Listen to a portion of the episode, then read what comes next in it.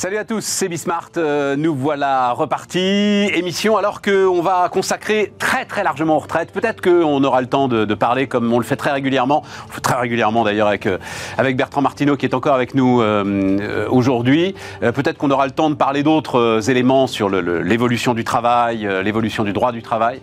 Les freelances, je vous en ai déjà parlé. Pas sûr du tout. on va se concentrer sur les retraites. Il y a énormément de choses à dire. Donc c'est parti, c'est Bismart.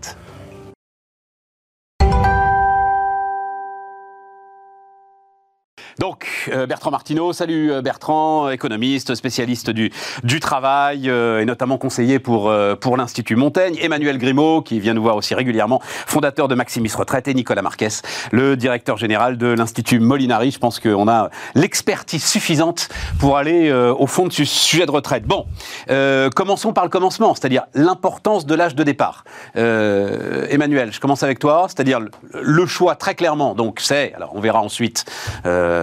64, 65 ans, peut-être 63, on verra bien. En tout cas, l'importance de l'âge de départ. Pourquoi est-ce que c'est une borne importante quand on regarde le dispositif général des retraites?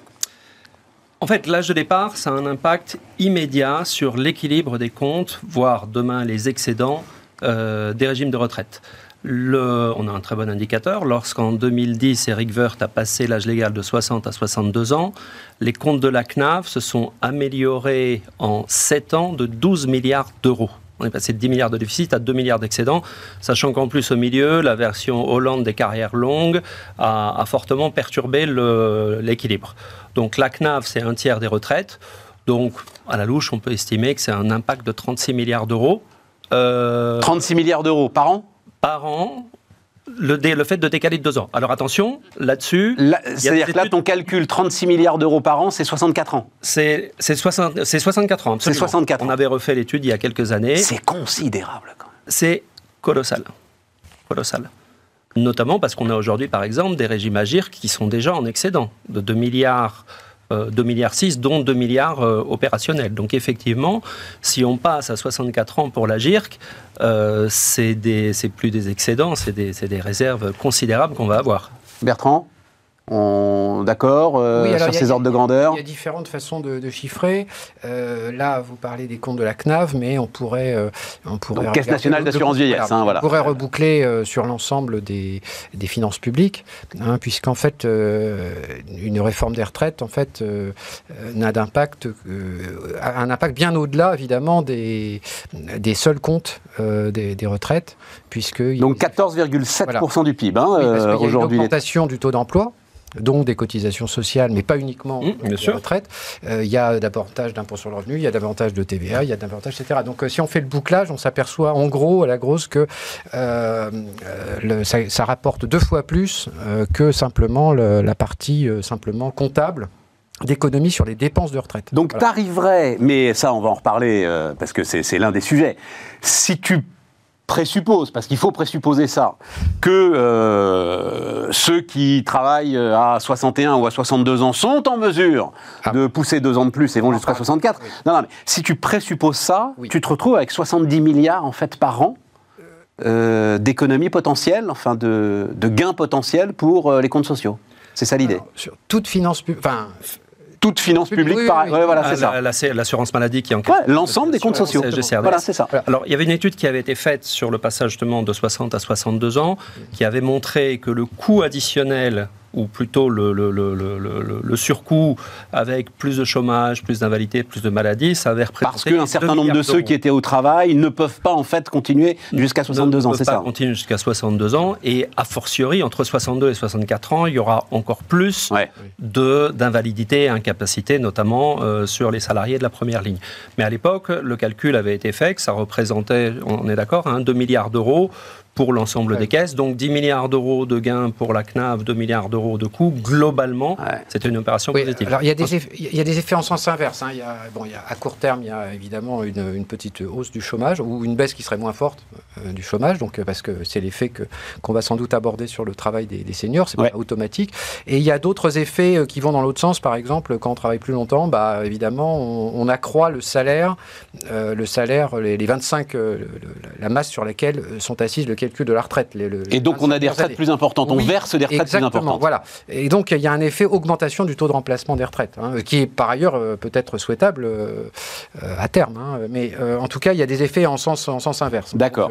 mais on reste quand même sur des gains considérables. Oui, d'autant plus qu'il faut remettre ça dans le contexte général des finances publiques. Les retraites, les retraites publiques, tout, tout confondu, tout régime confondu, retraite et de base, c'est à peu près 25% des dépenses publiques du pays. Donc c'est quand même, on ne parle pas d'un tout petit sujet. Premièrement. Et deuxièmement, en termes de masse de manœuvre, de capacité, c'est probablement le seul poste sur lequel on peut faire des dizaines de milliards d'économies. Parce que les autres postes, c'est quoi? C'est euh, les dépenses, euh, les dépenses de fonctionnement, les fonctionnaires, etc. Il y a des économies à faire, mais on est dans quelques milliards probablement. Bon, euh, il y a la santé. Bah, la santé, qu'est-ce que vous voulez? Euh, Il y a des économies à faire, mais il y a aussi des demandes d'investissement. Évidemment. Euh, sur toute la sphère autonomie médico-sociale, on voit mal comment on pourrait faire des dizaines de milliards d'économies. Sur le logement, il y a sans doute des choses à faire, mais pas dans les mêmes proportions. Donc en gros, c'est à la fois un poste gigantesque et c'est le seul sur le, avec lequel, avec des réformes paramétriques relativement simples, techniquement, pas politiquement, on peut faire des économies absolument considérables.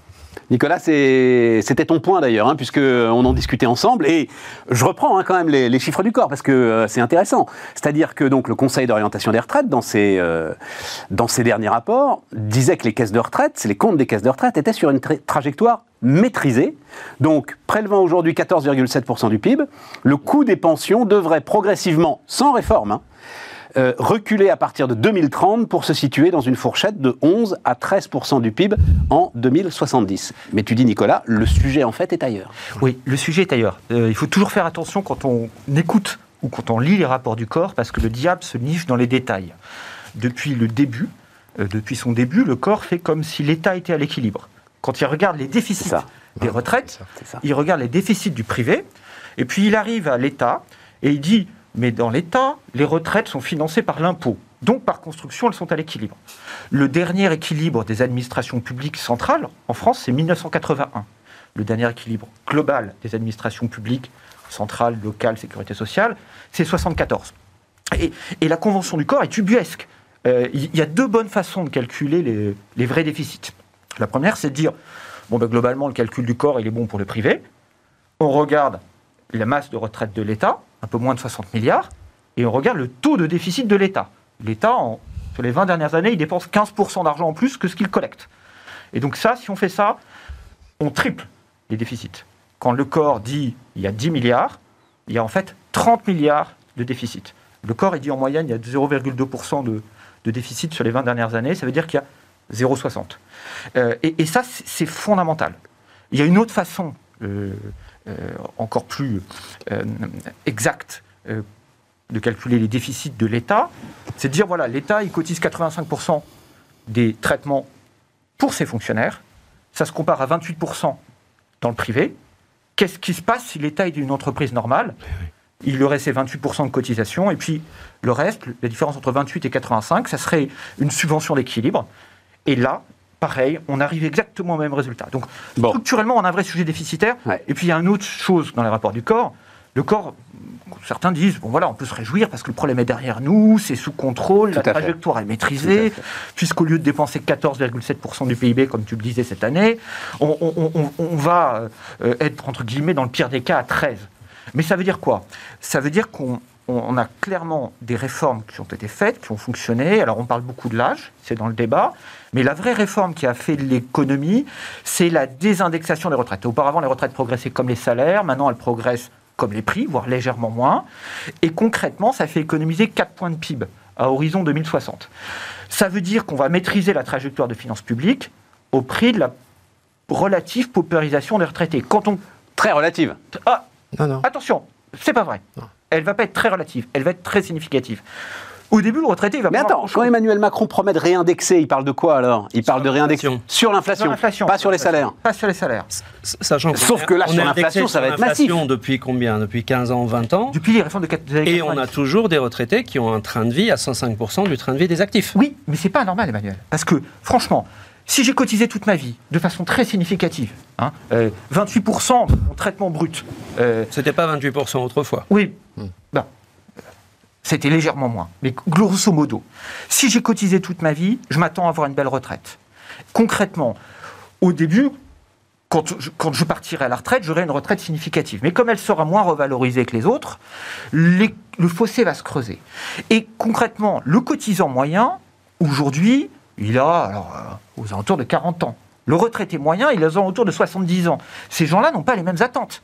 À 40 ans, on n'a pas les mêmes attentes en termes financiers qu'à 70 ans, en étant arrivé au fait de sa carrière. Et à 70 ans, 80 ans, on a des charges, et notamment euh, tout ce qui est lié à, la dépendance, qui sont très significatives. Donc moi, je ne suis pas choqué qu'un retraité ait plus que le pouvoir d'achat d'un actif moyen. Écoute, on ne va pas débattre de ça. Moi, je le suis. C'est une anomalie en Europe. Ah, Dans tous les autres pays d'Europe. Emmanuel aussi. L'index est à 85%. Aujourd'hui, les retraités épargnent plus que les actifs. Oui, mais ils ont bien raison. C'est pas une, c'est pas une anomalie. Non, mais c'est bon. Mais le débat dérive. Et on va pas parler du patrimoine. le débat dérive. Le débat dérive. Non, non, c'est intéressant, hein, Nicolas. on a entendu ton point de vue. Après, chacun est libre de euh, de le partager. Le, bon, une fois qu'on est sur ce sujet donc de de, de borne d'âge, euh, Emmanuel, il y a, y a un sujet de rythme, c'est-à-dire que euh, tu attires notre attention sur le fait que la vitesse prévue, c'est ça, hein, euh, pour arriver à ces 64 ans, enfin, on va voir, tout reste à, négocier, mais ça aussi, on en parlera, te paraît compliqué à absorber par, les entreprises. Par les entreprises, en fait. Alors, ça, c'est très intéressant. J'avais fait l'estimation sur 65 ans. 65 ans, sachant qu'on a 600 000 départs à la retraite chaque année, si demain, en 2034, on a des personnes qui partent toutes à 65 ans plutôt qu'aujourd'hui à 62, par exemple, qu'on augmente de, de, 300 l'âge de départ, c'est 1 500 000 personnes que les entreprises vont devoir absorber. C'est 1 500 000 personnes que les entreprises vont devoir payer.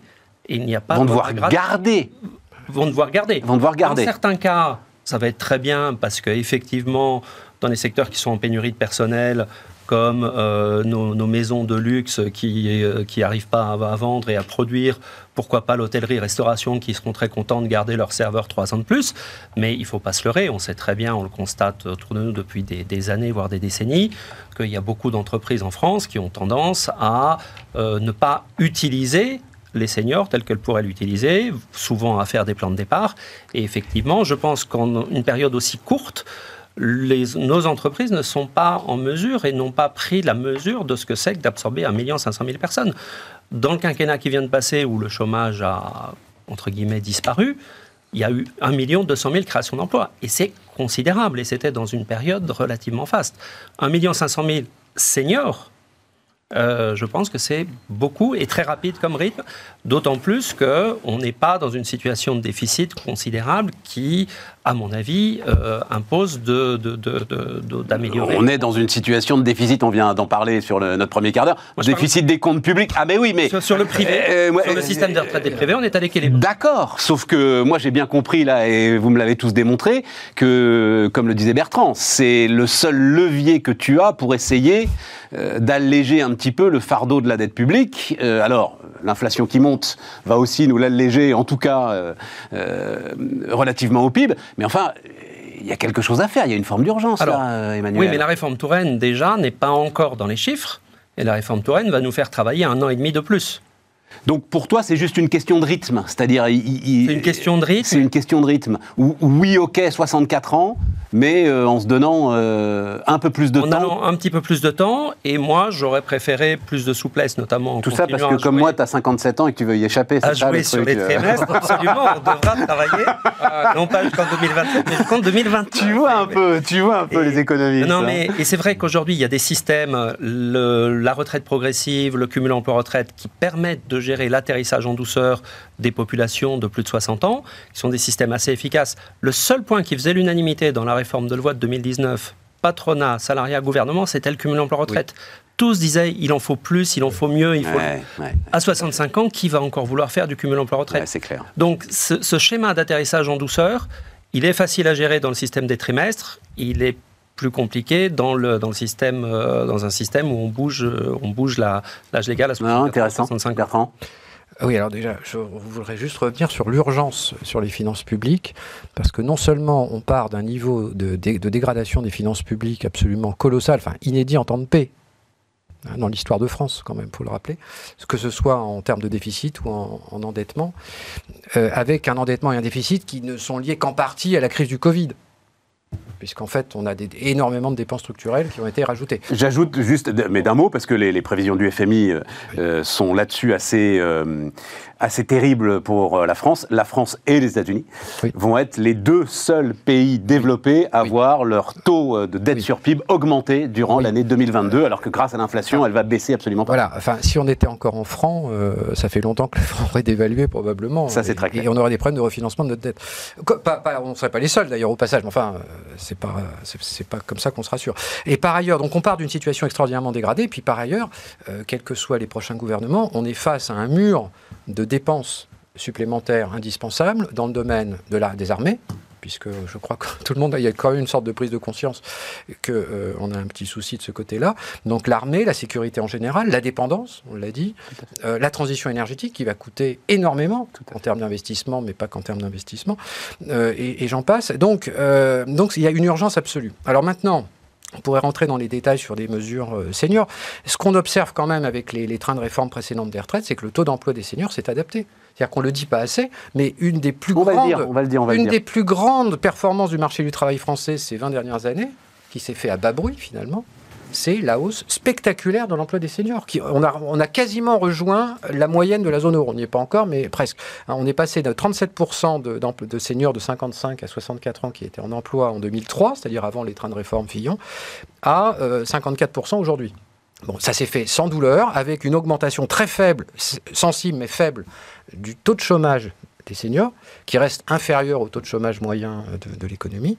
Et donc, il n'y a pas eu de drame, ça s'est fait calmement, les entreprises se sont adaptées. Et euh, dans, le, dans le futur, modulo des questions de pénibilité, certains métiers effectivement très problématiques, euh, eh bien, les choses vont, le taux d'emploi va suivre comme autrefois. Euh, il y a un effet horizon, comme on dit souvent, qui fait que le taux d'emploi va suivre. Oui, et les entreprises vont se débrouiller et vont arrêter d'avoir cette ça va être une forme paresseuse de considérer qu'à 45 ans, on est déjà senior et qu'à 55, de toute façon, on est bon à acheter. Et tu sais, attends, j'ai appris un truc, euh, ça m'assied. On est RSE. Euh, oui, bah bah, c'est 55 ans en fait. Si on est encore dans une boîte, on rentre dans les critères RSE. Ah bah, on est un peu comme les écureuils. Si oui. tu veux. Eh ben, faut protéger les. faut protéger les seniors. Donc, elle peut cocher une case. La, la DRH qui a un certain nombre de gars de 55 eh ben, ans, elle peut cocher la case RSE. Je mon billet que si l'âge effectif de départ à la retraite est de 65 ans au lieu d'aujourd'hui 62 euh, et quelques, eh bien euh, les critères RSE seront plus à 55, ils seront à 58. Ouais, sauf ce que dit Emmanuel, là où c'est intéressant. Alors il fait un calcul euh, audacieux, mm. C'est-à-dire qu'il compare ça euh, aux impôts de production, euh, mon cher Nicolas, il dit que ça va coûter 70 milliards d'euros aux entreprises. Ce que dit Emmanuel, c'est que ça va trop vite, que donc les entreprises, ça va être une sorte d'impôt caché fondamentalement. C'est ça un petit peu que tu dis, euh, Emmanuel. Ça va être une sorte d'impôt caché sur les entreprises qui vont devoir garder leurs gars alors qu'ils deviennent massivement improductifs. C'est 1 500 000. J'utilise le bras de mot impôt, mais une dépense qui, là encore, dans certains cas, sera, sera productive, donc très bien progressivement, les entreprises apprendront effectivement à utiliser eh les gens de plus de, 60 ans. Mais là encore, est-ce que les entreprises, d'ici la fin, d'ici 2030, sont capables de, trouver un job à 1 500 000 personnes? C'est pas ce qu'on a vu dans les, dans les dernières décennies. Nicolas Moi, je pense que c'est clé. Je, pense que c'est clé. Et Qu'est-ce qui est clé? De reculer l'âge de la retraite. Oui, mais la question, là, on est sur la euh, question de comment on garde les seniors dans les boîtes. Et, et, je suis beaucoup moins inquiet euh, qu'Emmanuel sur ce côté-là, parce que les entreprises ont une formidable plasticité. Bertrand l'a souligné, on l'a vu aussi dans Covid, euh, elles se sont mises au, travail à distance ou autre. Il y, a, des évolutions, et c'est de la manœuvre qui est déjà formée. Il ne s'agit pas d'intégrer euh, des nouveaux qui ne connaissent pas le métier, il ne s'agit pas d'intégrer des nouveaux qui ne connaissent pas les équipes. Ces gens-là, ils, ils, sont déjà là. Nicolas, et, tu sais, ça s'appelle la demi-vie des compétences. Euh, aujourd'hui, la, rapidité à laquelle ta compétence disparaît est quand même considérable. C'est-à-dire il faut que tu sois vraiment dans un cycle de formation permanente. Je ne pense pas que c'est les deux ans de plus qui va révoluer la donne. Et comme le disait Bertrand, les entreprises se sont adaptées. On est passé d'un monde où il y avait euh, des pré-retraites massives on les a supprimés. On a eu ce débat. Certains disaient c'est pas possible, les entreprises ne s'adapteront pas, on ne peut pas faire sans les pré-retraites. On est en train de refaire, 15 ans après, le débat, alors qu'on sait très bien qu'on a réussi à dégonfler les pré-retraites. C'était 350, 400 000 personnes, comme c'était pas un tout petit sujet, les pré-retraites. Et, y a pas, là, c'est un million et demi. Mais il y en a énormément des pré-retraites aujourd'hui. Oui, mais il y en a beaucoup moins qu'avant. Les France Boîte ont des. des, des, il y en a beaucoup moins qu'avant. toujours, simplement, ils seront décalés dans le temps. Voilà. Et il y a un autre sujet, c'est la fonction publique, parce que le cœur de cette réforme, hein, on l'a vu, et Emmanuel le disait, Bertrand aussi, euh, on est tous d'accord pour dire que peu ou prou les retraites du privé sont à l'équilibre. Le vrai déficit, il est dans la fonction publique. il est majeur. Aujourd'hui, il y a 0,85 actifs pour un retraité dans la fonction publique. C'est le régime qui a le plus vieilli. On a un État qui n'a rien prévu. On avait des caisses de retraite, l'État les a démantelées en 1853 en 1853. On ne les a jamais recréés. Tous les autres États responsables ont provisionné une partie de leur retraite des fonctionnaires. Nous, on ne l'a pas fait. Aujourd'hui, ça absorbe des, des masses incroyables. Les retraites, c'est par exemple 27% du budget de l'éducation nationale. C'est le premier poste. Hein. Quand on nous dit on augmente le budget de l'éducation nationale, pourquoi on l'augmente? On l'augmente parce qu'il faut payer les retraites. Parce qu'on n'a rien mis de côté. 27% 27% du budget de l'éducation nationale. C'est un ministère de main-d'œuvre. On n'a rien mis de côté. Euh, les retraites, c'est 60% de la hausse des dépenses publiques depuis 1960. En 1960, nos comptes étaient à l'équilibre. Les retraites, aujourd'hui, mais on ne vous l'explique jamais, mais quand on fait 4% de déficit, il y en a deux qui sont faites pour payer le déficit des retraites des fonctionnaires. Donc, si on ne fait pas cette réforme... C'était le fameux hors bilan du rapport Pébro, là, euh, à la grande époque, là, il y a une quinzaine d'années, qui nous disait que ça doublait, en fait, euh, ça doublait la dette. Voilà. On, se plaint de la dette visible qui fait 113% du PIB aujourd'hui. La dette invisible, la promesse qu'on a faite, c'est 370% du PIB. Et l'État n'a rien mis de côté pour payer les retraites des fonctionnaires. Dans le privé, c'est mieux fait. Mais s'il y a des excédents, ça permettra de gonfler les réserves. Hein L'Agir Carco est, très vertueuse parce qu'elle a entre 6 mois et 10 mois de réserve. En ce moment, elle est à 10 mois de réserve. Vous prenez l'équivalent en Suède, il y a 56 mois de réserve. Et donc là, vous pouvez amortir les chocs. Sérieusement. Euh, tiens, je veux juste vous montrer un truc parce que ça vient bien dans ce qu'on vient de dire. Euh, une étude passionnante euh, réalisée par freelance.com, comme son nom l'indique, et par Datastorm, qui est une, une boîte qui a travaillé. C'est un boulot énorme à aller chercher du côté de l'INSEE, du côté de la DARES, du côté des URSAF de reconstituer un certain nombre de métiers pour prendre la mesure de ce qu'est aujourd'hui le freelancing dans les professions intellectuelles. On parle absolument pas des livreurs à vélo, on parle du freelancing dans les professions intellectuelles. Et on apprend, voilà, je vous montre là les, chiffres et puis on en reparlera, puis je ferai de toute façon une, une émission spéciale là-dessus, que tu es sur alors une progression très significative de ce freelancing, premier point. Deuxième point, l'âge moyen est en fait beaucoup plus élevé qu'on ne le croit.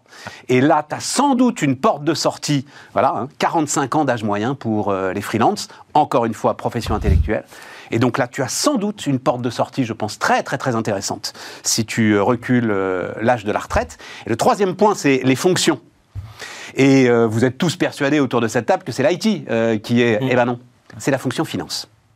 Figure-toi qu'aujourd'hui, en fait, de manière euh, discrète, lente, euh, euh, un certain nombre de fonctions finances font appel à des freelances sur de la compta, sur de la consolidation, sur, enfin bref, l'ensemble des, des grandes notions de la, de la fonction finance. Donc voilà, il y a là quelque chose, je pense, de très très très intéressant qui peut euh, arriver à résoudre ton équation. Euh. C'est un petit peu ce que j'expliquais tout à l'heure. Le cumul emploi-retraite, donc euh, nous, ça fait 2003. Oui, mais là, c'est pas du cumul emploi-retraite. Hein. Ils sont freelance, ça. Oui, mais il y en a.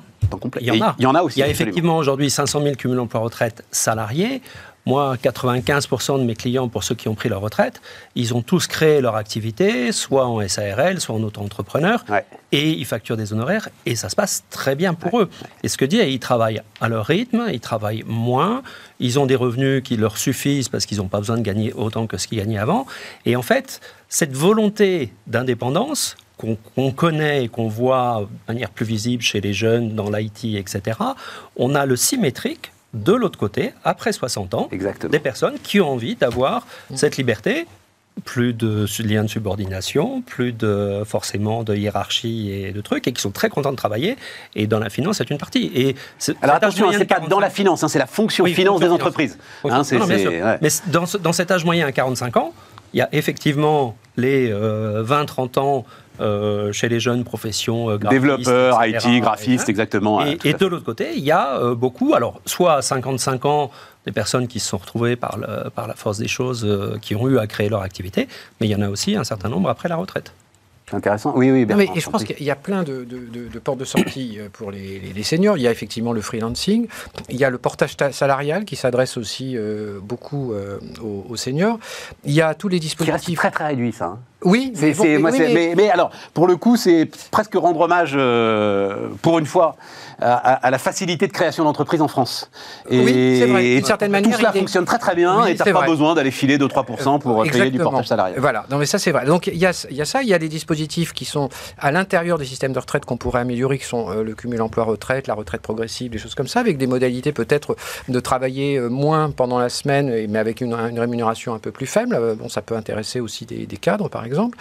Et ensuite, il y a effectivement des professions qui ne sont pas susceptibles d'être d'être freelancisés, ou ubérisés, etc., qui sont des industries de main-d'œuvre, qui sont tous les problèmes de commerce, qui sont la restauration, qui sont des métiers pénibles, des ménageurs, etc. Bon.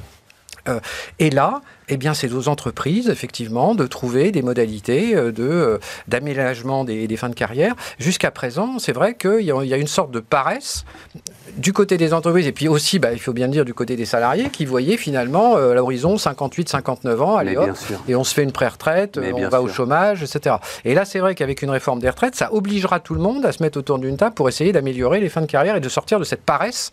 Finalement, un, un DRH, finalement, par paresse, il a gestion de sa pyramide des âges, et, euh, financé sur fonds publics avec l'UNEDIC, les retraites, etc.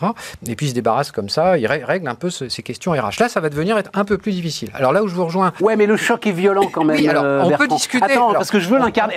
Pardon, mais il du timing. Non, mais on peut discuter du timing. Il, a fait le calcul. Si c'est effectivement le rythme promis par euh, Emmanuel Macron, en l'occurrence moi qui ai donc 57 ans, on a fait le calcul. Est-ce que tu as fait le calcul? 63 ans et 8 mois, je 62. Voilà, donc c'est deux ans de plus, quoi. On peut discuter, on peut discuter du timing, mais la, direction est clairement euh, la bonne. Et euh, si euh, on arrive à trouver des, éléments de flexibilité, de, de, carrière de, pénibilité, de critères pénibilité, des choses comme ça, on peut y arriver sans drame absolu. Maintenant, le timing, on peut peut-être discuter du, timing, effectivement. Mais sur le fond, j'ai pas tellement d'inquiétude, en fait. voilà. Ouais, ouais, je comprends. L'inquiétude, elle est plutôt politique. C'est que, bah, manifestement, les Français sont contre parce qu'on a, il y a une, comme le, temps de travail d'ailleurs au cours de la vie active, la retraite est une sorte de totem qui est, pour des raisons plus psychologiques qu'économiques probablement, euh, et pose un problème politique en France, beaucoup on va plus y aller, que dans d'autres pays. Euh, et on va y aller, c'est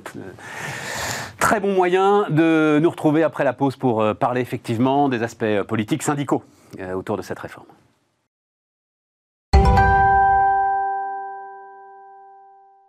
On repart donc. Euh, euh, alors, euh, Bertrand, tu disais politique. Moi, il y a, alors ce, tableau que je vous ai déjà montré d'ailleurs. Hein, on le doit à Liaison sociale. c'est Opinionway Liaison sociale. Donc, vote au premier tour de l'élection présidentielle par proximité syndicale. Est à 44% des gens qui se disent proches de la CFDT, qui au premier tour ont voté Emmanuel Macron.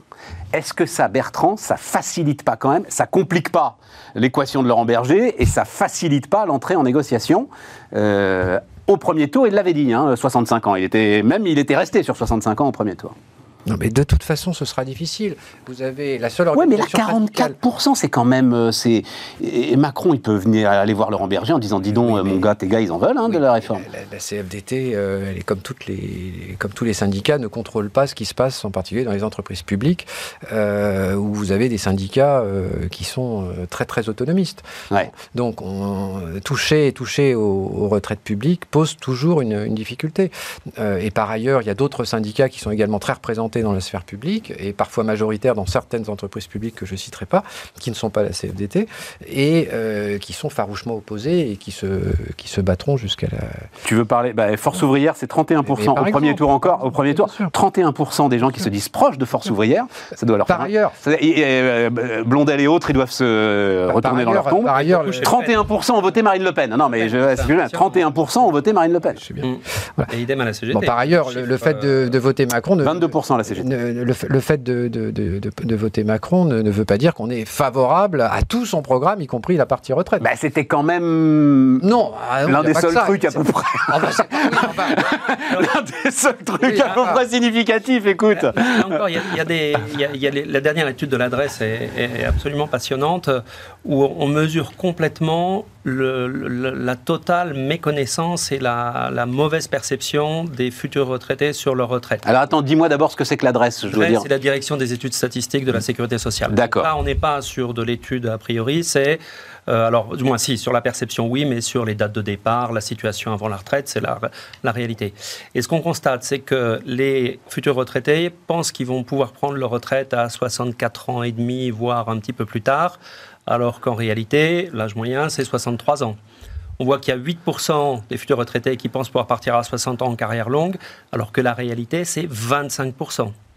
On voit qu'il y a 65... Tout ça aussi, ça devrait faciliter la négociation, ces chiffres-là, quand même. des futurs retraités qui pensent qu'ils gagneront moins ou beaucoup moins, que leur train de vie sera beaucoup moins bon qu'en activité, alors qu'on l'a dit tout à l'heure, le train de vie des retraités est supérieur. Donc là encore, ce, monde de la retraite, c'est un monde d'angoisse et de méconnaissance de ce qui va se passer réellement. Et effectivement, c'est un obstacle aux réformes, alors que euh, dans le quotidien, c'est vrai que les gens disent nous on voudrait partir à 60 ans, mais quand on les a en face de nous, et ça fait quand même 18 ans qu'on les a en face de nous, quand on leur dit 62 ou 63, il n'y a personne qui, euh, qui, se lève et qui, euh, qui, fait le tour de la table en hurlant en disant non, non, c'est pas possible, je veux partir à 60 ans.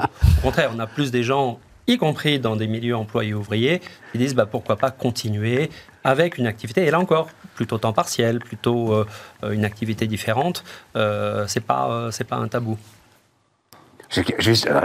pardon, mais parce que c'est une scène sur les accros au boulot. loi des 35 heures. vous vous souvenez tous, loi des 35 heures en 2000. je suis dans une rédaction, peu importe. et si vous vous en souvenez, vous pouviez refuser la loi 35 heures. Et vous étiez alors licencié dans les conditions d'un licenciement économique. Oui. Ad hoc. bon, alors je sais pas si Si, si. oui, voilà. Non, mais bref. quasiment pas contestable. En tout cas, quand vous étiez dans une grande maison, dans un grand groupe, avec derrière vous 40 ans de carrière, c'était un pactole qui pouvait être très important.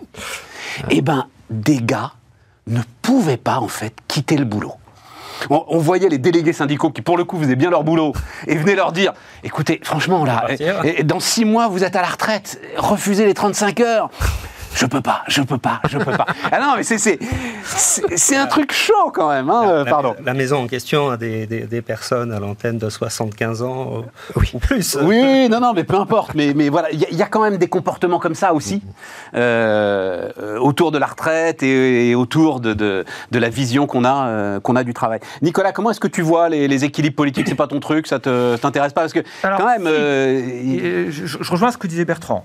quand on regarde dans le privé, les syndicats ils ont des habitudes de paritarisme. Mm. On, regarde la Carco, mm.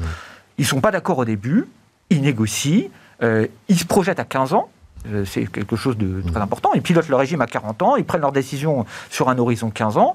Ils prennent toutes les bonnes décisions. Euh, les syndicats salariés, les syndicats d'employeurs, ils ont mis des points, ils ont des réserves. Hein, en ce moment, je vous disais, il y a 10 mois de réserve. Alors, il pourrait y en avoir plus, mais. mais et, et ça se fait sans heurts, sans mettre personne dans la rue. Euh, et d'ailleurs, euh, quand on plus on se rapproche de l'État, quand on va à la Caisse nationale d'assurance vieillesse, où là l'État est plus prégnant, bah, la prise de décision elle est beaucoup plus chaotique. Et quand on va au niveau de l'État, c'est là qu'il y a un problème. Parce que comme je vous le disais, l'État a démantelé ses caisses de retraite en 1853. Ça veut dire qu'il n'y a plus de caisses de retraite où les gens euh, discutent, confrontent les opinions, font la synthèse et passent à l'action. Et cette absence de caisse de retraite dans l'État depuis 170 ans, ce qui est une anomalie, ça vous explique tous les problèmes. Tu sais, euh, Nicolas, je sais même pas, en fait, je comprends ce que tu dis, mais je sais même pas ce que ça veut dire, en fait, ce que tu dis caisse de retraite. Eh bien, ça, veut dire que. C'est-à-dire qu'il y avait, il y avait une caisse de retraite de la fonction publique comme il y a la CNAV, comme il y a euh, la caisse de retraite des indépendants, euh, donc j'ai oublié la CIPAV, etc. Tout à fait. D'accord. Et, donc c'était syndicat et représentants de l'État Il y, avait des caisses ministère par ministère. Tu avais les caisses de la douane. Tu avais les caisses des marins. Alors tout le monde connaît la caisse des marins, c'est celle qui était. Et les gars se mettaient autour de la table pour essayer de trouver des équilibres. Exactement. Et ça, on l'a plus. Et, et l'État ne fait pas ça. Hein. Il n'y a pas de DRH dans la fonction publique qui gère l'enjeu retraite. Il ne se comporte pas comme un employeur responsable. Vous avez aucun employeur en France qui pourrait être aussi ubuesque que l'État. Alors, ça nous amène, alors, ça nous amène où sur l'idée de la négociation, justement? Le vrai problème, c'est que l'État, quand il centralise, il négocie avec le Parlement. Et le Parlement, c'est des gens qui sont élus pour 5 ans et qui ont une vision très court-termiste. Hein. Il y a deux chambres. Alors, euh, si on rentre dans les détails, on connaît tous l'Assemblée nationale. Il n'y a plus aucune technicité retraite à l'Assemblée nationale. Ils ont démantelé leur de retraite. Ils ont rendu les capitaux à l'État en demandant à l'État de leur servir. Le seul endroit où il y a de la technicité sur les retraites, c'est au Sénat. Ils ont leur caisse de retraite qui fonctionne pour les sénateurs, qui fonctionne pour les employés du Sénat, et eux, ils savent se projeter dans le temps long. Qui doit être parfaitement bien elle est, elle est gérée et excédentaire. Elle est très bien gérée. 200 millions de cotisations et 2 milliards de réserves. Et, c'est vrai C'est vrai ça Peut-être plus, peut plus. Non, non, c'est plus. 3 milliards. Euh, c'est 1 milliard 5. 1 milliard 5. Et, et en fait, c'est très intéressant parce que les retraites du Sénat sont plus généreuses que celles de l'Assemblée nationale et coûtent moins cher aux contribuables. Pourquoi? Parce qu'ils ont placé l'argent. Ouais, et les retraites du Sénat, elles sont à moitié payées par les dividendes et les plus-values à moitié payé par l'argent public, alors qu'à l'Assemblée nationale, c'est tout payé par l'argent public ou par le contribuable. Alors, sur, les négociations, Bertrand, j'avais quand même une, euh, une question particulière sur le, climat social, euh, sur les partenaires sociaux. Donc là, euh, il y a eu en bas bruit hein, pendant la campagne présidentielle des négociations sur le paritarisme, sur la place et les règles de la négociation interprofessionnelle, des partenaires sociaux qui veulent reprendre un peu la main et définir eux-mêmes les thèmes des négociations de manière autonome. Est-ce que là, ils n'ont pas une carte très particulière à jouer, à rejouer à nouveau, vu l'émiettement, l'éclatement façon puzzle euh, du personnel politique et la disparition des partis historiques, enfin bref, tout ce qu'on a raconté depuis quelques mois. Les partenaires sociaux, euh, ce ne sont pas des institutions qui se portent très bien non plus. Elles non plus, oui. Hein, voilà. Euh, donc, oui, mais elles ont une forme de légitimité que personne, j'ai l'impression, ne leur conteste quand il s'agit de négocier, quand il s'agit de prendre la parole. Oui, et puis elles ont aussi l'utilité de que la, la, décision ne soit pas euh, concentrée uniquement au sommet de l'État. Quand, quand, une, quand l'État reprend une, une négociation des partenaires sociaux un petit peu douloureuse socialement, c'est quand même beaucoup plus facile de le, de, le, faire ensuite avaler, si je puis dire, à la, à la population. Bon, sauf que euh, dans le, la question qui nous intéresse, on est quand même beaucoup sur la question des retraites publiques, qui sont totalement euh, en dehors du champ euh, de, de, ce genre d'accord interprofessionnel. Bon, donc ce qu'essayent de faire les partenaires sociaux... C'est là que ça va coincer, c'est sur les retraites publiques. Oui. C'est ça la conviction. Voilà, en fait, il faut bien voir que le, les agendas sociaux là, qui sont déterminés dans, dans, cet accord interprofessionnel, en sous, et implicitement ne ne, ne, ne, ne, prennent pas en compte la question des retraites du secteur privé. Tout le monde a, a considéré que c'était un grand sujet sujet des, du, euh, un grand sujet euh, de, de l'État, des finances publiques en général, qui vont bien au-delà euh, politique, avec une grande, comme il a été rappelé, une grande composante retraite publique. Donc c'est complètement hors champ. ils essayent de se mettre d'accord plutôt sur les questions de formation professionnelle, d'emploi, peut-être de droit du travail, mais il n'y a pas énormément de grains à moudre à court terme. Peut-être que l'État renverra à ces négociations interprofessionnelles les questions de pénibilité, parce que je ne pense pas que ça se décide uniquement dans un bureau euh, ministériel. Donc il y aura peut-être du grain à moudre sur les, j'allais dire, les akouskis des réformes des retraites. On peut imaginer ça. Mais ce euh, c'est pas de ce genre d'enceinte que, va, euh, que va comme ça, bottom-up, être générée une réforme des retraites. Je n'y crois pas du tout. pas de pas de regret, Emmanuel, sur parce que donc on est sur une réforme dite bêtement paramétrique. Euh, alors que la précédente campagne euh, électorale, je le dis pour la régie d'ailleurs, on est revenu sur les retraites, hein, enlevons l'agenda des partenaires sociaux, euh, alors que la, la, précédente campagne électorale nous promettait une réforme très ambitieuse, système à points, chaque euro cotisé donnera droit au même droit, quel beau slogan. Alors, c'est un petit peu ce que je disais tout à l'heure, c'est-à-dire qu'il y a une différence de perception entre la réalité et le ressenti il y a un écart considérable sur les retraites. Pourquoi?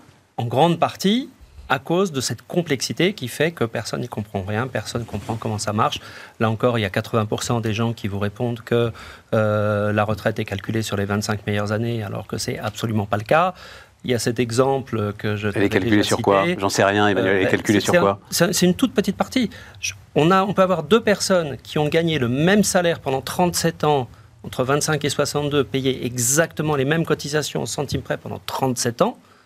en fonction de ce qu'ils ont fait avant, entre 20 et 25 ans, celui qui a validé ses trimestres en faisant des petits boulots va avoir ses 168 trimestres et il va avoir un certain montant de retraite.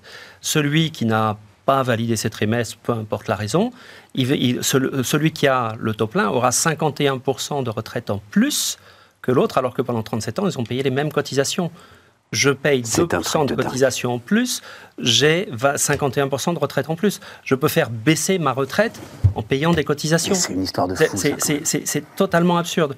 La, réforme, disons, de loi... Répète-le, je paye 2%, de cotisation en plus, j'ai 51% de retraite en plus. Sur la CNAV, hein, la, la GRCARCO est déjà sur la Et on parle, comme tu le fais très régulièrement, parce que ça, c'est un truc sur lequel tu insistes, tu as parfaitement raison, on parle de 30 ans de salaire. Parce de, que, retraite. Mais, oui, oui, oui, de retraite. Mais c'est euh, voilà, c'est des montants considérables. 400 000, le deuxième va avoir 200, 230 000. c'est considérable. Et dans ce système, qui est pénalisé C'est les femmes en premier. Parce qu'elles ont eu des accidents de carrière. Parce qu'elles ont des carrières non linéaires, beaucoup moins. Les femmes à carrière complète, il y en a de plus en plus, mais ce n'est pas encore euh, la, la, norme. Et parce que dès lors qu'on a cinq années qui ne sont pas complète, on perd 25% du montant de sa retraite. C'est incroyable. Et on, ne fait que constater, une femme qui reprend une activité à la cinquantaine, qui se met à temps partiel, elle va faire baisser euh, sa moyenne des 25 meilleures années. Un professeur, entre le professeur qui donne des cours et qui se fait payer en chèque emploi-service, il fait baisser sa retraite. Celui qui donne les cours et qui se fait payer en espèces, lui, il n'a pas d'impact.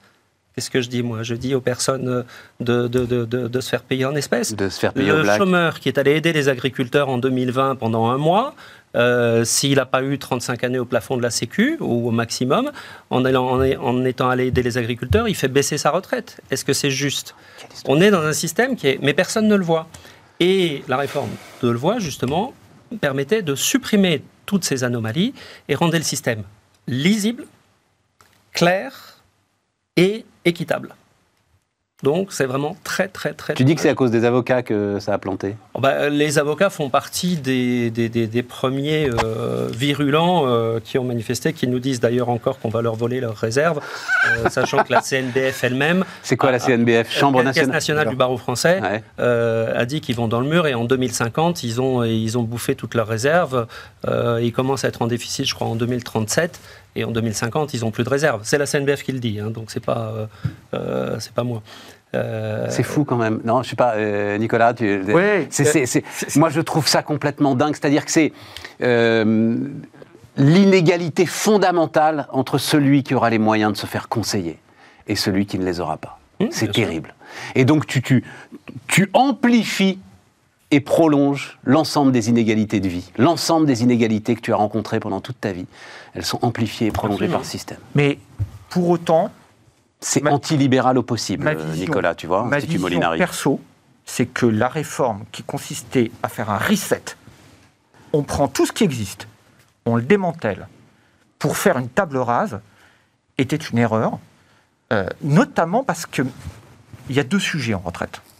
Il y a le sujet gouvernance qui décide Dans quel cadre Et qu'est-ce qu'on voit? On voit que la Carco, ils font du vrai paritarisme, ils ont pris les bonnes décisions. Depuis le début, ils ont des points, et ça a tous les avantages qu'on a évoqués. Depuis le début, ils ont des réserves. Parce qu'ils ont une habitude de dialogue intelligent. Non, je signale juste là, parce que là, c'est un peu plus fort que d'habitude, que vous inquiétez pas. C'est l'immeuble qui se rénove autour de nous. Vas-y, continue. Les, les pharmaciens, ils ont une bonne gouvernance, ils ont un régime en capitalisation collective, un régime en répartition collective, ça marche. Les RAFP, l'établissement de droit traditionnel de la fonction publique, il y a une bonne gouvernance, il y a des points, c'est capitalisé, ça marche. La Banque de France, Donc toi, tu dis quoi? Il aurait fallu garder celle qui marche Il fallait garder tout ça et il fallait s'aligner sur ce qui marche. Et donc pour s'aligner sur ce qui marche, il fallait demander à la CNAV de faire son job correctement. Pourquoi la CNAV n'a pas de points? Pourquoi la CNAV n'a pas de réserve? C'est étrange. Pourquoi l'État n'a pas de caisse de retraite? Pourquoi il n'y a pas de point dans les. De, pourquoi il n'y a pas de réserve Emmanuel, qu'est-ce que tu réponds à ça? Non, je ne suis, pas d'accord en fait. On a d'abord 40, 40 euh, régimes, c'est 40 systèmes informatiques, c'est 40 organes de gestion, c'est 40 fois la complexité. Les avocats qu'on citait ont eu pendant un certain temps, pendant quelques oui, années, mais, non, non, 30 taux de cotisation différents. 30 taux de cotisation différents. C'est totalement incompréhensible, ingérable. Et là encore. Oui, mais l'avantage de ce que dit Nicolas, c'est que justement, tu pouvais quand même réformer euh, comme tu le souhaites la CNAV, c'est-à-dire la masse, et pas avoir la pollution de l'ensemble de ces petites caisses qui sont venues tuer la réforme. On aurait très bien pu faire un système un point euh, CNBF, ça a une valeur, un point des libéraux, ça a une valeur, un point des pharmaciens, ça a une valeur, un point Arco Agir, ça a une valeur. On aurait très bien pu dire, et ça c'était techniquement assez simple, de dire, bah tiens, on va faire un point unique déjà pour toute la partie complémentaire, une première étape, et ensuite, au fur et à mesure qu'on aurait convaincu les Français que finalement c'était plutôt pas mal un système par points, euh, penser à transférer progressivement euh, la CNAV, qui est beaucoup plus compliqué parce que passer du système actuel, salaire annuel moyen brut, annuité, à un système par points, là, il y a un vrai, une vraie difficulté à percevoir la, différence. Bertrand, un avis là-dessus sur le, Bon, on préfère une réforme paramétrique basique, comme on vient de la décrire, plutôt qu'une réforme d'ampleur qui réduirait les inégalités? Bah, la, réforme d'ampleur n'était pas, était pas compréhensible, faisait des gagnants et des perdants.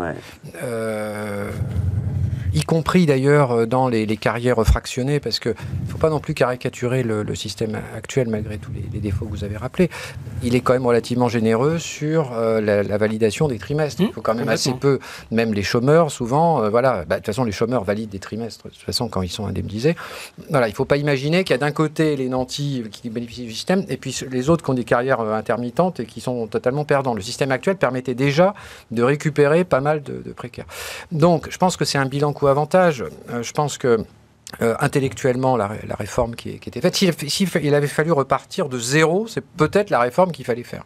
Mais euh, sachant qu'on était sur un paysage qui était extraordinairement compliqué, avec des, régimes plutôt bien gérés, des régimes moins bien gérés ou pas gérés du tout, etc., je crois qu'une réforme paramétrique, maintenant, est ce qu'on peut faire de, de mieux. Et je veux qu'on parle, il reste, il faut qu'on parle de. Non, non vas-y Nicolas, mais il faut qu'on parle de capitalisation aussi, parce que c'est une des. Et le vrai, une de tes grandes, un de tes grands combats. Pour clore sur la réforme qui était proposée, euh, on a bien vu que les mêmes partenaires sociaux qui défendaient les points euh, dans le cadre de la Carco, euh, quand on se transposait dans le régime universel, étaient contre. et, ça vous montre que la caisse et son, son, conseil d'administration, sa gouvernance, c'est quelque chose de clé. Et si vous faites un grand machin public, tout le monde est contre et plus personne n'est positif. C'est l'âge pivot qui a, qui a suscité la colère de Laurent Berger. Laurent Berger, ouais, mais Laurent Berger demande, la CFDT, c'est vrai, non, mais il a un système par points depuis très longtemps. Ah ils sont, c'est eux qui sont les plus conscients de ces, de ces anomalies, de ces injustices. Et, euh, mais effectivement, c'est vrai qu'ils sont, sentis, ils sont sentis trahis par l'âge pivot en plus. Il n'y aurait pas eu l'âge pivot. Euh, la CFDT partait avec la réforme, avec évidemment, avec probablement plein de petites choses à négocier. Et c'est très bien et c'est normal. Et ils font plutôt bien leur job. Euh, euh, mais, Donc c'est la faute euh, d'Edouard Philippe. Euh, bon, capitalisation, Nicolas. C'est le, le, vrai angle mort. C'est le vrai angle mort. Pourquoi? Parce que clairement, la recommandation standard des économistes, pour des raisons de performance et de risque, c'est d'avoir un pilier en capitalisation collective aux côtés du pilier en répartition collective. Aujourd'hui, on a la répartition, c'est 98% des cotisations, des prestations retraite, et on a 2% de capitalisation. Ça veut dire quoi? Ça veut dire qu'il y a des gens qui s'organisent eux-mêmes dans leur coin. Alors certains prennent l'assurance vie, euh, certaines utilisent le plan d'épargne retraite, euh, les préfonds, euh, toute une série de produits. D'autres utilisent même le livret A, qui est, l'antithèse du produit retraite, parce que c'est ah bah vraiment un produit court terme, et quand vous êtes à préparer la retraite, vous êtes à 20 30 ans. Et la capitalisation collective est sous-développée. C'est quoi la capitalisation collective? C'est ce qu'on appelle les fonds de pension. Alors il y en a, hein. il y en a à la Banque de France, on en a parlé, il y en a au Sénat, il y a l'établissement de retraite additionnelle de la fonction mmh. publique qui couvre 4,5 millions de fonctionnaires, hein, qui est une pépite, qui a été créée en 2003 par la loi Fillon. Euh, ben, les gens placent une partie de leur prime. Euh, l'État abonde euh, et euh, c'est placé. Ça rapporte 5,4% par an depuis la création.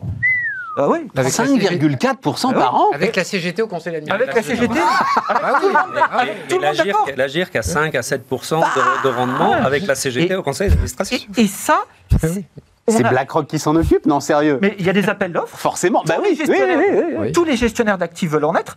Ils acceptent de baisser leurs frais Quand, on regarde les frais de fonctionnement et, les frais que négocient les RAFP, mais c'est le meilleur produit d'épargne. Et c'est géré de façon collective et c'est simple. Le vrai sujet, c'est de généraliser ça pour tout le monde. Le corps nous dit les retraites qui coûtent 14,7% du PIB, elles nous coûteront entre 12 et 13%. Ça veut dire qu'il y aura moins pour les prochains retraités. Alors, certains s'organisent déjà de façon individuelle, mais il faut que la masse soit couverte par une capitalisation collective. Aujourd'hui, ça existe dans le secteur public. Tous les fonctionnaires en ont. Il faut la faire monter en puissance. Et, nous, ce qu'on appelle de nouveau à l'Institut économique Molinari avec Croissance Plus, c'est de faire la même chose dans le secteur privé. Il faut qu'à qu l'Agir à côté du régime par répartition en points avec des réserves, il gère une capitalisation collective pour tous les salariés. Et ça, c'est clé.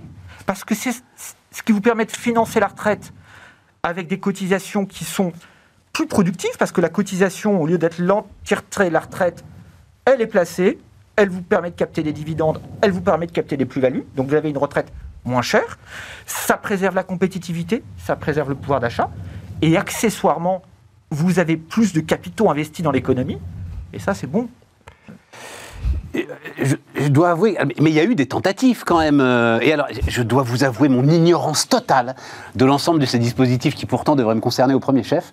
Mais alors, j'ai jamais été regardé en fait, tellement ça paraît complexe. La difficulté. Euh, Bruno Le Maire a fait un truc euh, récemment là. La difficulté, c'est la, période de transition, c'est-à-dire que dans, un système démographique plutôt en, bah, en, déclin, on va dire, le système par capitalisation de toute façon est supérieur au système par répartition. Donc, faire créer un système par répartition en 1945, au moment du baby boom, c'était une, idée absolument géniale. Maintenant, il, aurait fallu, en fait, pendant des années, pendant des décennies, aboutir au schéma Nicolas, c'est-à-dire un schéma euh, dual. À partir du moment où on est maintenant dans un état vieillissant, avec des prélèvements obligatoires gigantesques, se pose la question de la, du, double, du double système. C'est-à-dire, si on veut mettre en place un, système par capitalisation ambitieux et pas anecdotique, se pose la question bah, du, double, financement avec euh, des, cotisations dédiées, donc euh, des cotisations supplémentaires. Enfin, c'est pas facile à mettre en place euh, ce, ce système. Oui, mais on l'a fait. On vient de le faire pour les fonctionnaires. Les RAF, ça a oui, en 2003, c'est vrai. La gestion, ça a commencé en 2006. Ça s'est fait sans aucun problème. Et tout ça s'est fait avec une cotisation supplémentaire. Ça, reste très marginal sur, le, sur le montant des, tout à des, retraites. Au début, on fait sur les cotisations sur les primes, en fait, qui auparavant n'étaient pas soumises à cotisation. Et c'est une discussion qu'on a eue avec Nicolas. Tout le problème là-dedans, c'est si on voulait que 30% des retraites soient versées par la capitalisation, ça veut dire qu'il faudrait accumuler 3 000 milliards d'euros sur les fonds de capitalisation. D'accord 150% du PIB. Non, pour donner une idée, on est à 1600 milliards par exemple sur les fonds d'assurance vie qui euh, pourtant ont une, un, énorme succès depuis euh, très nombreuses années. Absolument. Donc effectivement, c'est considérable. la question, c'est comment on peut faire ça sans venir rajouter des charges sociales sur les entreprises à une époque où on vient péniblement Macron en 2017 de baisser de 3 points les charges sociales et où on a redonné de l'attractivité à la France au moment où on veut réindustrialiser la France. On parle des impôts de production, mais on sait que les charges sociales, c'était un point, euh, un point majeur. Donc, alors, finalement, si effectivement euh, demain on, a un passage à l'âge égal à 65 ans, comme je disais, ça va dégager des réserves. Alors côté CNAV, on peut imaginer qu'il y a une baisse des charges sociales. J'y crois pas trop. On l'a rarement vu une baisse des charges sociales sans, sans contrepartie. Euh, en, réalité, et ça a été un petit peu dit, on va financer un les petites retraites. Deux, on va financer la dépendance. Et puis, ça peut donner des marges de, de, réserve aussi, de ressources pour l'assurance maladie, qui, comme on l'a dit là encore, va avoir des gros, gros besoins. Ensuite, est-ce que l'AGIRC qui lui va dégager des très grosses réserves, des très gros excédents si on passe à 65 ans ou 64, euh, dira euh, tiens, moi je prends, euh, plutôt que de, gonfler des réserves, on va mettre 1% sur, sur un agir que bis qui lui serait par capitalisation. et à ce moment-là, ça permettrait de le faire. Mais si c'est pour augmenter les charges sociales des entreprises, ça sera très, très difficile à faire passer. Nicolas On est dans la bonne conjoncture. Pourquoi? Parce que clairement, on va reculer euh, l'âge de la retraite. Donc ça va permettre de combler euh, les déficits, de restaurer des marges de manœuvre à certains endroits. Et on est aussi dans la bonne conjoncture parce que concrètement, l'État euh, s'endette à taux nul. Et quand les sommes sont placées, on voit bien, les RAF, ça rapporte 5,4%. au fonds de réserve des retraites qu'on vide bêtement, ça rapporte 4%. et donc, hmm. concrètement, il y a une fenêtre de tir pour dire euh, voilà, euh, euh, on, baisse certaines cotisations pour que les salariés puissent épargner dans une capitalisation collective. On peut baisser par exemple la CSG-CRDS, une fois qu'on aura restauré les équilibres financiers. Pareil, on peut supprimer un peu d'impôt de production qui handicape la fiche de paie côté patronal et qui ne crée aucun droit spécifique. Et ça, on le placerait dans un établissement de retraite. C'est à long terme, quoi. C'est quand même une vision à très long terme avant que tu arrives à des sommes significatives. Bien sûr, mais il faut enclencher la démarche. Ouais, c'est ça. Euh, et, ce genre de démarche, ça, vous fera une montée en puissance sur 40 ans. Alors, c'est pas immédiat, mais c'est ce qu'il nous faut. Euh, et c'est réaliste. Il faut y aller. Euh, enfin, quand même, baisser les cotisations, ce serait pas absurde. Non, c'est-à-dire que l'un des grands sujets, le, le, j'ai presque envie de dire moi parfois le sujet de tous les sujets, c'est bien la différence entre le salaire net et le salaire brut. Tout le sujet pouvoir d'achat, tout le sujet euh, travailleur pauvre, c'est bien la différence entre le salaire brut et le salaire net et le ah, salaire brut. C'est hein, 1000 euros de net sur le compte en banque, c'est 1000 euros de charge pour Et, et cotisation retraite, c'est combien euh, C'est 28, c'est la moitié en fait, un peu plus de la moitié bah de, ça. En, fait, quand on regarde 28% des, des prélèvements. Du brut. Quand, quand, un entre 28%, du brut. Du brut. Oui. Du salaire brut. Ouais. Quand, un employeur en, France dépense 100 pour son salarié, euh, il y a au mieux 51 dans la poche du salarié. Hmm. En, en Europe, c'est pas 51, c'est 58. On a 7 points de différence. Et ces 7 points de différence, c'est en grande partie lié à notre choix du tout répartition. Pourquoi? Parce que quand on finance la retraite en répartition, pour distribuer 100 de retraite, il bien faut sûr. 100. Bien sûr, Quand on finance la retraite en capitalisation, pour distribuer 100 de retraite, il faut prendre 50 ou 33 selon les, euh, les périodes et les économistes. Enfin, il faudra dans une dizaine d'années si jamais on arrive à mettre un système en place. Et, donc c'est clé. Et nous, on est profondément handicapés par rapport aux pays type Pays-Bas qui ont beaucoup de capitalisation parce que on est obligé d'appeler plus de cotisations pour la même retraite, ce qui nuit à la compétitivité, ce qui nuit au pouvoir d'achat. Bertrand, un mot de conclusion Non, mais s'il fallait refaire ce débat absolument passionnant. S'il fallait refaire le régime de retraite, encore une fois, s'il fallait refaire le régime de retraite dans le contexte démographique d'aujourd'hui, on n'aurait pas fait euh, le régime de 1945, évidemment. Et on aurait fait un mélange de capitalisation et de, répartition.